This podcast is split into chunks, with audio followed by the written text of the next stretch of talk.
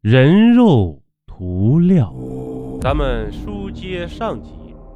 十几分钟后，郭德昌跟着吴威走进学校，来到了女生宿舍楼后墙一个半封闭的角落里。这里全是杂草，丝丝寒意直逼人心肺，阴气非常的重。吴威挖了一个坑，把塑料袋里那些肉疙瘩全倒进了坑里。封好土后，阴阴的一笑，正准备离开这里时，忽然，封坑的土剧烈震动起来。吴威吓了一跳，连忙跳上土堆，用双脚跺了几下。终于，一切归于平静了。第二天天刚亮。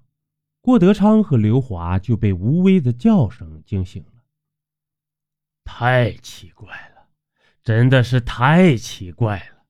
你们看，我身上的那些肉疙瘩都不见了，皮肤上一点痕迹也没有留下。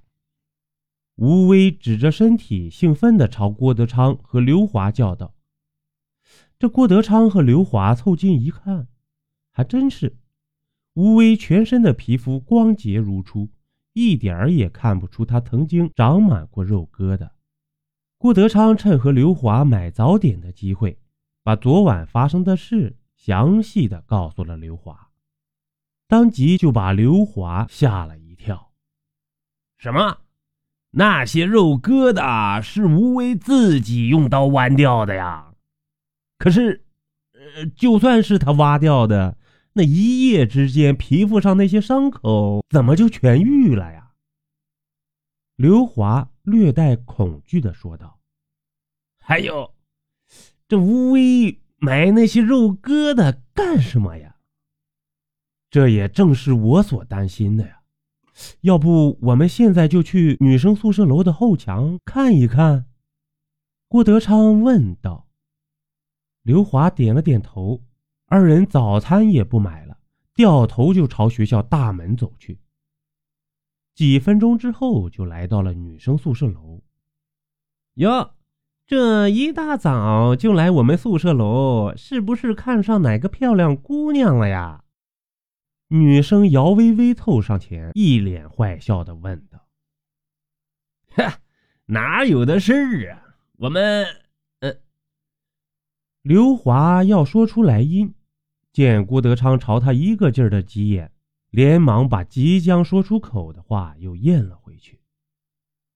嘿，我们只是转转。郭德昌朝姚微微笑了笑，故意装成很随意的样子，和刘华走向了宿舍楼后墙。这姚微微撇了撇嘴，像一块摆脱不了的牛皮糖，一路跟着郭德昌和刘华，也来到了宿舍楼后墙。这碍于姚薇薇在场，郭德昌不好和刘华说什么。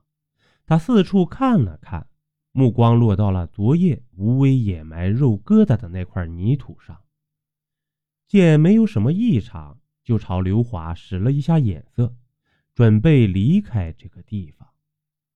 可谁知姚薇薇却叫了起来：“耶，你们一定不会无缘无故来这个地方，对不对？”姚微微眉毛一挑，立刻发现了问题所在，指着昨夜吴威掩埋肉疙瘩的地方说道：“这块泥土一看就是新埋上的，难道这下面埋了什么见不得人的秘密吗？”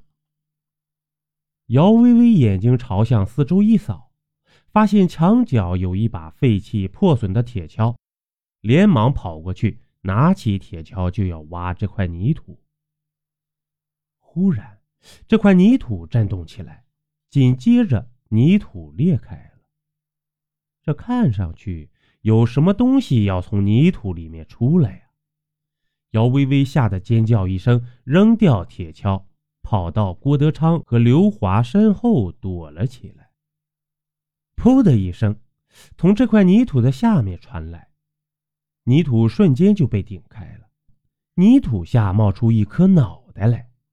可骇人的是，这颗脑袋没有皮肤，猩红的肌肉直接裸露在外面。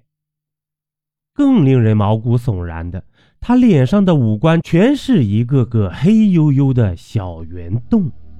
邀您继续收听下集。